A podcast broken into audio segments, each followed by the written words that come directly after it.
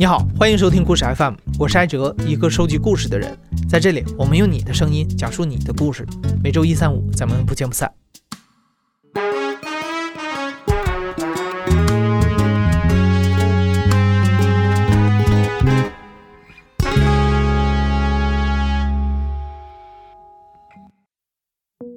今天故事的讲述者是一名研究生一年级的女生，她让我们叫她阿 K 卡。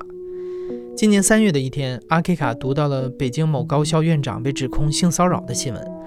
那个时候，阿 K 卡刚刚忙完研究生的复试，他并没有想到新闻里的噩梦会很快的降临到他的头上。而那个噩梦就来自于研究生复试之后，他被分到的那位男导师。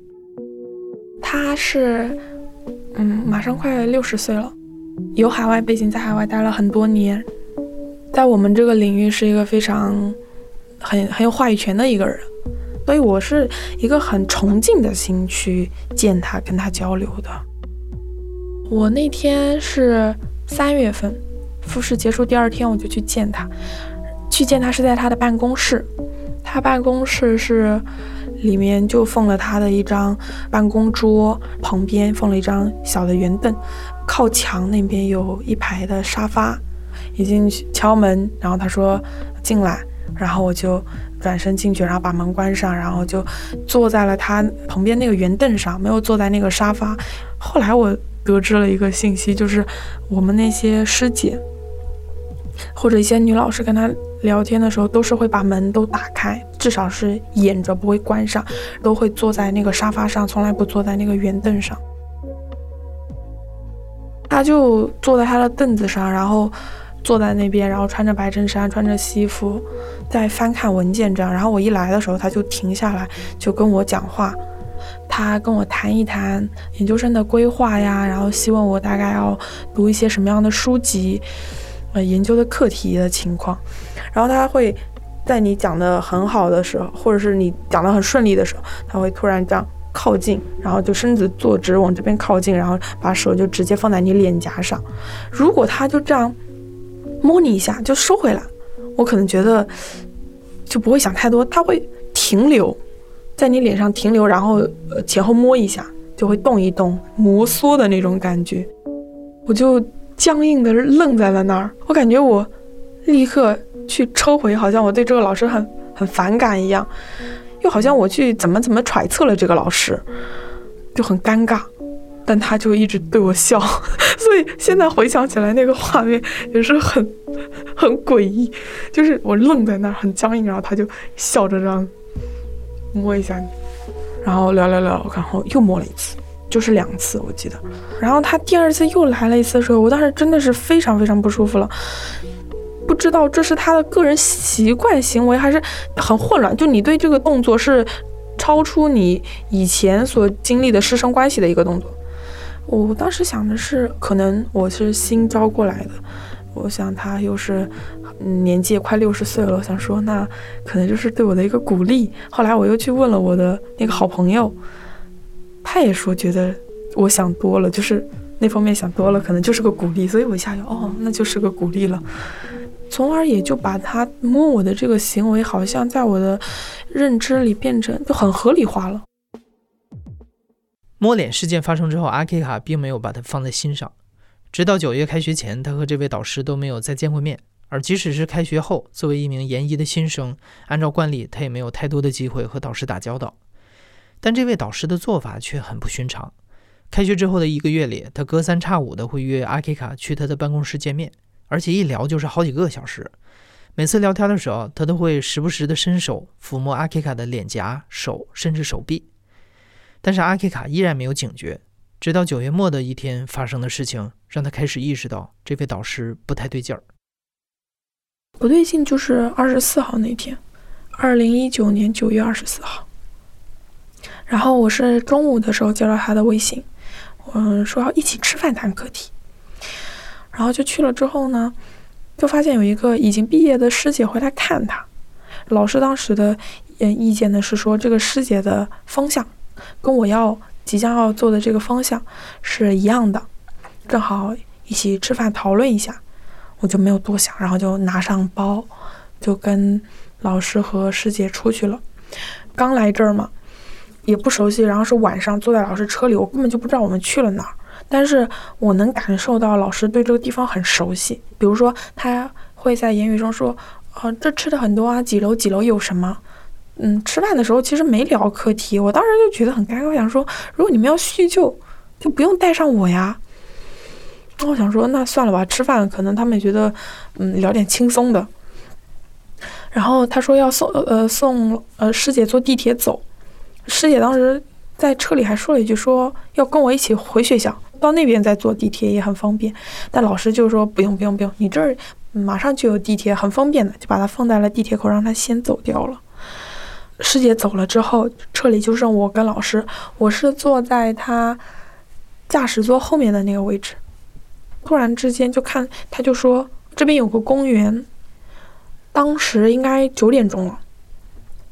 他说吃的有点多，我们下车到公园里散步消化，顺便谈个课题。我就下车跟他进了公园。但是有一个细节是很值得推敲的。他下车的时候回去把眼镜戴上了。他是个从来不戴眼镜的人，但那天晚上他回去把眼镜戴上了。他应该是为了可能沿途的录像问题，如果非常嗯那样去看他的时候，然后我们俩就进了公园，然后就是绕了一个大圈，因为当时公园里有那个红色的灯，但是就显得很暗，不亮堂。然后他就说我们找个地方坐下来聊。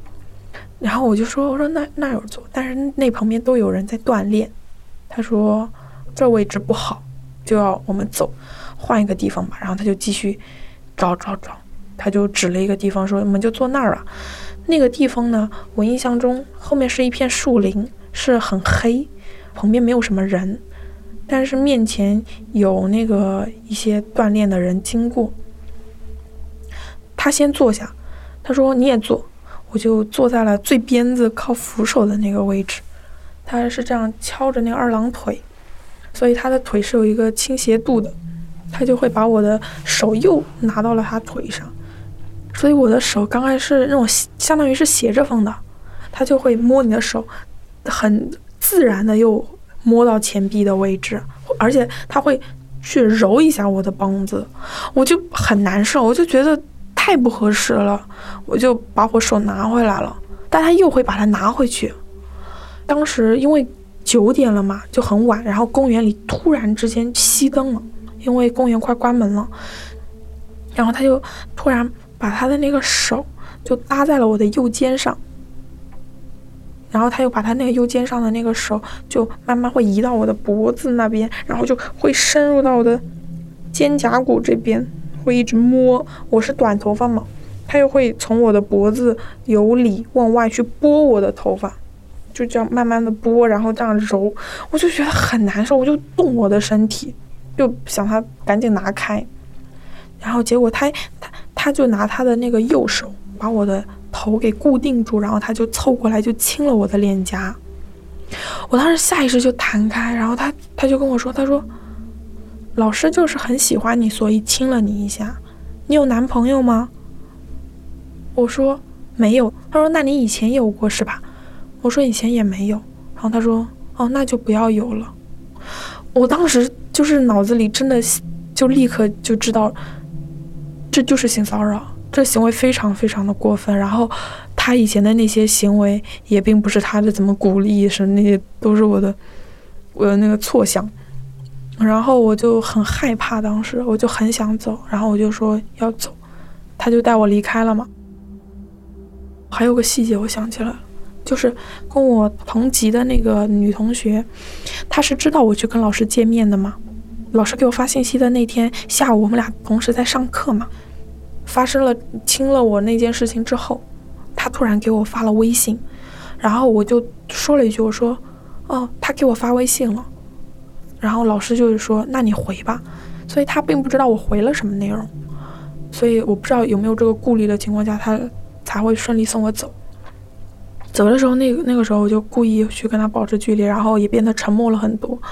往他那个车走的时候，他跟我说：“你把东西拿到坐到副驾驶了。”我就说：“不要不要之类的。”然后他在送我回回去的路上的时候，他跟我说。国庆假期，我们再出来谈一次。我当时很害怕，我想说肯定不可能再跟你出来了嘛。但是我嘴上就说就没有立刻回绝。回学校下车的时候，他也是停在了比较就远一点的路口，然后跟我说不要让别人知道我给你开小灶，不要让你那个同学他们知道。下车之后，当时快十一点，我就立刻给我的一个很好的大学的一个朋友，一个男生，我给他打了电话，我说那个刚刚发生这样的情况，我说我现在非常非常的害怕，然后他就安抚了一下我，我就回到了宿舍，坐在我的凳子上。同寝室的师姐他们都休息了，很乌漆嘛黑，但是我就觉得很害怕，很害怕。听见外面走廊里有脚步声，我都会很惊恐的那种感觉，就很想把门保险关好。然后我师姐下床的时候，我看着他的那个眼睛，我明明知道他不是这个我老师，但我还是很害怕。我就跟我同寝室的师姐讲了这件事情。然后他们说你要赶紧换老师，嗯，洗漱完睡觉，大概到快两点，睡觉的时候就被吓醒，然后就开始哭，就是很很恐惧，不知道该怎么办。我是该对抗他吗？我是该忍吗？我是该装作若无其事，再继续在这边生活下去吗？就很多疑问。然后第二天一大早，我就立刻给我姐姐打了电话。他当时的意见就是觉得我先镇定下来，告诉我没有事情，你先给他发发微信，告诉他你的态度是怎么样的。我给他发的内容是：老师您好，我知道您昨天的。举动只是出于对作为学生的我的喜爱，但是我觉得还是超出了我所能接受的师生关系的界限。我非常感谢您在我的培养课题以及实验上所给予我的帮助，我也会竭尽全力去完成您交代我的任务，完成我作为一名学生的职责。但是我不希望我们有任何肢体上的接触，同时我也不希望我们两个单独在非办公室以外的场合下讨论课题的相关事宜。我希望老师您能尊重我的这些意见。他中间回复了两条，然后全部都撤回了，就是秒撤回。之后又给我回复的那一条就是，可能是希望你在科研上尽快成长起来，拔苗助长了。明白了。你课题的是根据你的情况，你当然可以自己选择。昨天说的培养分三个阶段，要求可能高了，还有培养目的等表达意思可能不清楚，让你误解了，抱歉。二十六号那天我又去了实验室，就继续完成他给我布置的任务。当时我在实验室里查一些文献的资料，然后他就开我们那个休息室的门去找师姐，他探头进来。进来嘛，然后我就扭头正好看了一下门口，我就看到他了，然后我就眼神跟他有有有对视嘛，我就立刻躲开，就闪躲，就是本能的躲开，就是一种本能的反应。我发现我真的很害怕，很害怕他，非常非常害怕。那也是二十四号这件事情发生之后，我们俩唯一一次的碰面。阿 K 卡说，那个时候他的姐姐建议他不要贸然行动，毕竟他的手里没有证据，连老师带他去的是哪个公园他都不知道。他希望阿 K 卡能在保护好自己的前提下，安安稳稳地读完三年书。但是阿 K 卡还没有心思去考虑这些，他沉浸在巨大的恐惧里，每天半夜都会被噩梦惊醒。几天之后，那位和阿 K 卡跟随同一位导师的同学突然找到他，他告诉阿 K 卡，他能猜到导师对他做了什么，因为他也遭遇了同样的事情。不只是他自己，一位和他同门的师姐也遭遇了这些。因为我同学是在这边做的毕业设计，所以他们俩接触的时间比我长，而且比我久，所以发生的事情也比较多。比如说，老师会要求他，呃，跟他一起谈课题的时候会说，天很冷，把他的手放在老师的手里，然后揣进老师的口袋里这样子。然后也会有他们俩在老师的车里谈，坐到车的后排。坐进去之后，他就说：“我听不清你在讲什么，就是以听不清的理由说让他靠这边来，然后要横抱着他，躺在他这怀里这样的感觉。”我同学就觉得很怪异，就说：“哦，不要了吧。”比如说在言语上也会抱他、亲他。所以跟我谈，我当时的心里是感觉到：天哪，不是我一个人在经历这件事情。在抱团取暖的过程中，阿 K 卡慢慢回忆起了和导师的相处中更多细思极恐的细节。比方说，导师会隐晦地向女孩们暗示，他在学术领域里有非常大的权利，可以解决一般人解决不了的问题。他甚至还特意给阿 K 卡看过了他的私人微信，炫耀每天有多少人求他办事儿。这种种的细节印证了阿 K 卡在社会新闻中读过的那些高校性骚扰的事件，在本质上，它是一种象牙塔里的权力关系。我老师他在做任何事情之前，他会。问你的家庭情况。后来我跟我那个同学进行沟通的时候，也聊到，他问你的父母很正常，对吧？他会问你舅舅、叔叔，嗯，有没有亲人在这边？然后他们是干嘛的？家里有没有人是当官的？这样这样这样。他后来，我那个同学就跟他透露了，说他有一个亲戚是在北大当法学教授。之后他就对他没有太过分的举动了。他说：“哎，他这么有钱，如果真的有这方面的要求，也不应该来找我们呀，这不是很危险的一个举动吗？他可以去，去搞个小三或者是什么呀。”然后他说：“你是他学生啊，他可以，就你能明显感觉他想要去控制你的那种感觉。比如说，以前交流的时候，他会跟我说。”不要跟过多的人联系啊！你就保留你妈妈、姐姐的微信和老师的微信、师姐的微信。以前那些大学同学啊，都都删了，不重要的亲戚也都删了。他也会合理化你的，他亲你对你做这些亲密化举动的一个行为。他跟我的那个同学也说，他当年在国外读书的时候啊，他做的很好啊。他们那些老师也都是会这样抱一抱啊，亲一亲啊，去给你鼓励。我后来再去看的时候，就那个冯思琪的那个那本书，它里面也说，他当年去遭受到性侵犯的时候，那个老师也是这样说：说我们这种是纯粹的爱情，只是把它做到了极致啊！就他会强行去给你冠一个名头，然后就合理化这些行为。当时我跟他聊完天之后，得到的很准确的一个信号就是，他说师姐让他也告诉我的时候，那个信号就是，你只要明确拒绝了他。不会再进一步的去怎么做你，因为他是个很好面子的人。然后他讲了一句我很恐怖的话，说等新生来了就好了，因为那个时候他就会把所有的注意力放在新生身上，因为新生对他毫无防备心嘛。当时是那种就很复杂的心情。我当时觉得，哦，一是他不会再对我做什么，如果我强烈拒绝，那下一个新生来了他怎么办？后来我去找师姐聊天，师姐说这么多年来，这么多师姐也是这样过来的。她说没关系的，她说你就把这个当成是这个老师在教你进入社会的第一步吧。我当时其实是心里很拒绝这种话的，因为我我不认可这些东西，我不认可说我要把这些当成我进入社会的第一步。呃，告诉我去忍受和适应环境这些理论，我觉得不对。然后我当时又回去想了一下。我觉得，如果我要选择待在这里，我是没有办法去给下一个新来的女生以任何的提醒或者任何的，而且我又觉得她这么这样去做，除了她自己行事谨慎走到今天，另一个就是这么多年历届师姐都选择了忍气吞声，我根本就不可能这样，我就是想让她知道我会说出来。哪怕以后你再去做这种行为的时候，你脑子里闪过了一下，说哦，有学生他会反抗的，动这种念头的时候会有点犹豫，我觉得那也是值得的。所以我就跟我姐姐去商量这件事。我的意思是，我应该很坚决，我要说出来的，因为我没有证据，学校不会严厉处罚他，加上他的地位，然后我也不想去换导师，因为我很怕被他打击报复当时的心理。所以我当时就想说，那就退学，以最坚决的态度表现出来。其实这件事情并不是我诬陷他，然后跟我姐姐也商量好，我姐姐她也觉得，就出于我的精神方面啊，他们希望我过得开心嘛，也支持我的决定，说只要你真的想好了，那我们就支持你。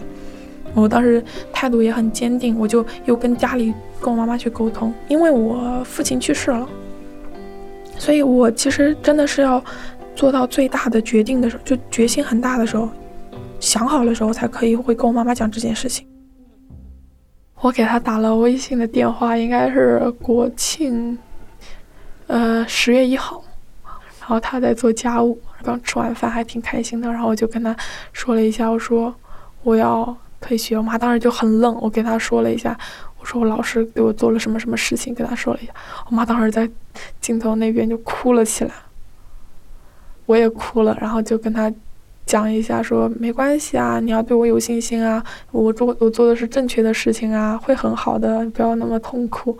然后但他还是很伤心，很伤心，就是伤心加不能保护好我吧，然后特别好笑。挂完电话了之后，我妈妈突然说：“你舅舅打电话来了。”我说：“好，行，那你先跟他聊吧。”挂完电话，然后我们俩再继续通话的时候，我说：“你告诉舅舅了吗？”他说：“对啊，已经告诉你舅舅啦。”然后说：“你舅舅说啊，说让你赶紧回来啊，什么什么的。”然后结果第二天，第二天我在跟他通话的时候，我说：“你在哪儿？”他说：“我在你二姨家。”我说：“我二姨不会也知道了吧？”他说：“对呀，已经跟你二姨说了呀，说赶紧说什么什么。”我说：“那你等会儿要干嘛？”他说：“等会儿去你老姨家。”我说：“我说还有什么吗？”他说：“今天在路上也碰见你姨奶奶了。”我说：“你这个也讲了？”他说：“讲了呀，这个事情怎么能不讲？” 然后就就瞬间就家里所有人都知道了。我能理解他的这个心理，其实就是一种哦，我家女儿受委屈了。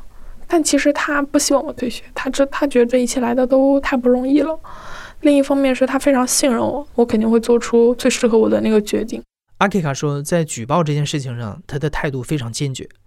此前有学姐告诉阿 K 卡，几年前曾经有一位走漏了消息的学姐遭遇过导师的打击报复，但是阿 K 卡听了依然不肯退缩。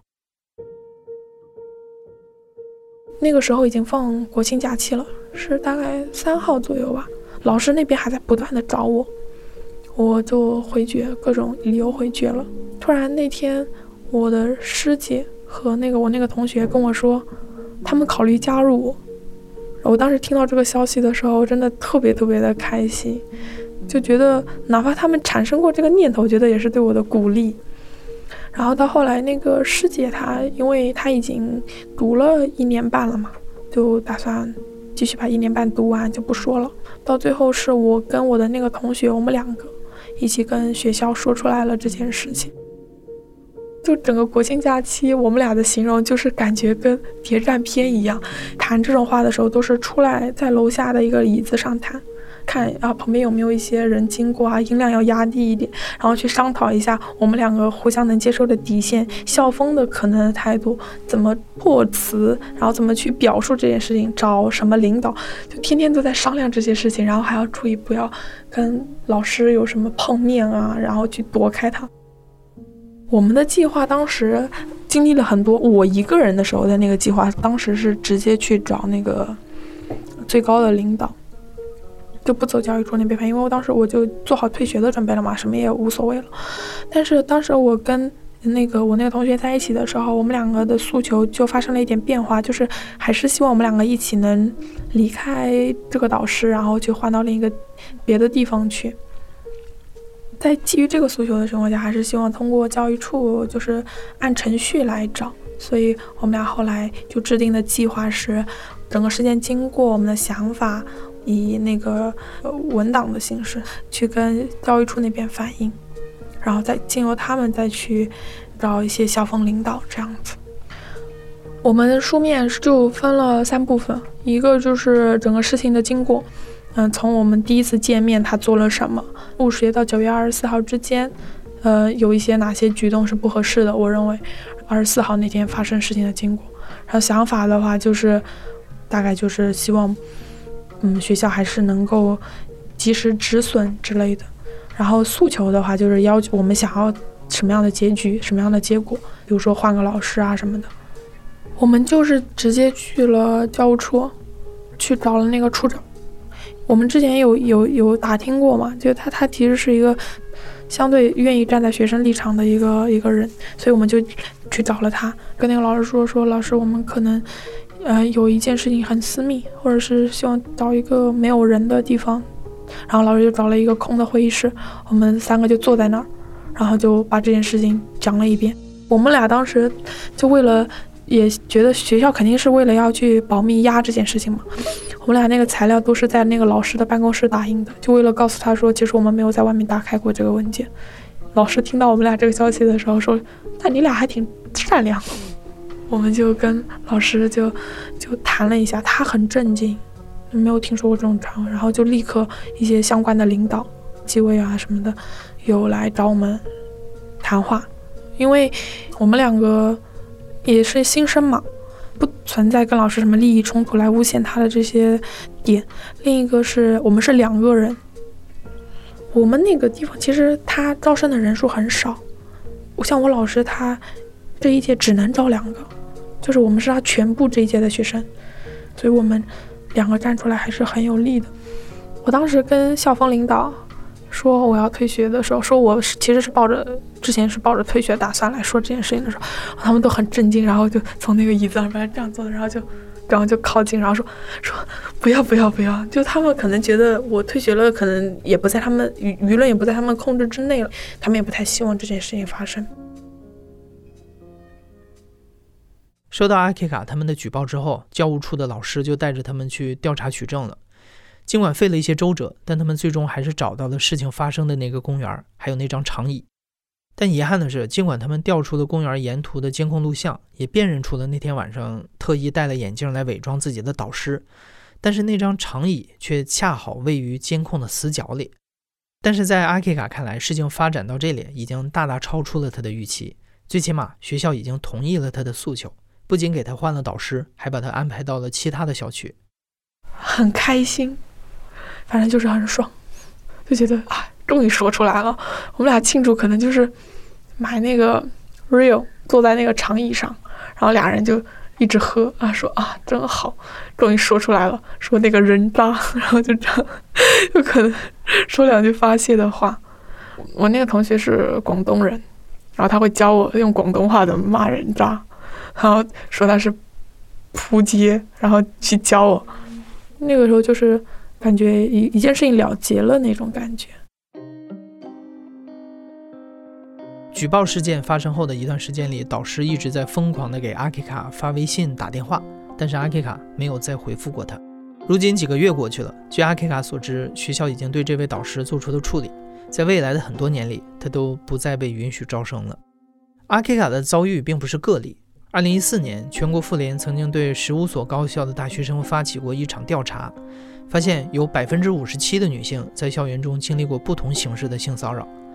她们所遭遇的，或是像阿 K 卡这样的亲脸颊和各种抚摸，或者是被伪装成长辈亲昵动作的摸头杀、拍屁股，又或者是各种各样难以分清界限的混段子。但是在这么大的数据比例背后，多数女孩选择了沉默。这个选择我们也非常理解。就像阿 K 卡，虽然他选择来故事 FM 把这个事情讲出来，但他还是在讲述中谨慎地隐去了学校和那个导师的名字，以免引来打击报复。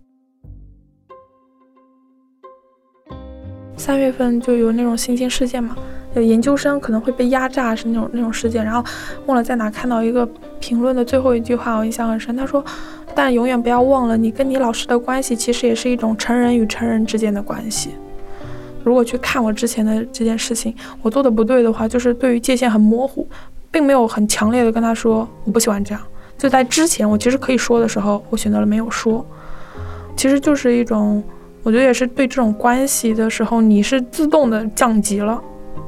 对我跟他的确是成人与成人，我尊敬他，但没有必要把自自动降级。如果有，嗯，女生听到这件事情，然后或者是她，她也遭遇过这种事情。我也希望她能够知道，如果一个老师他这样去摸你，去不对的，你要有警惕。遇到不公，我觉得还是应该去站出来。你会觉得做一件你心里认可的勇敢的事情是很有力量的。就我同学后来跟我说，是我推着他往前走了一大步。我觉得这是对我这件事情最高的一个评价。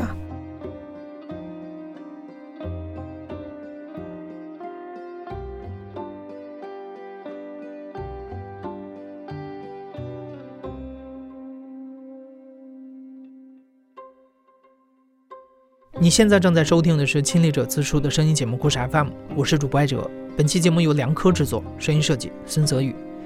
感谢你的收听，咱们下期再见。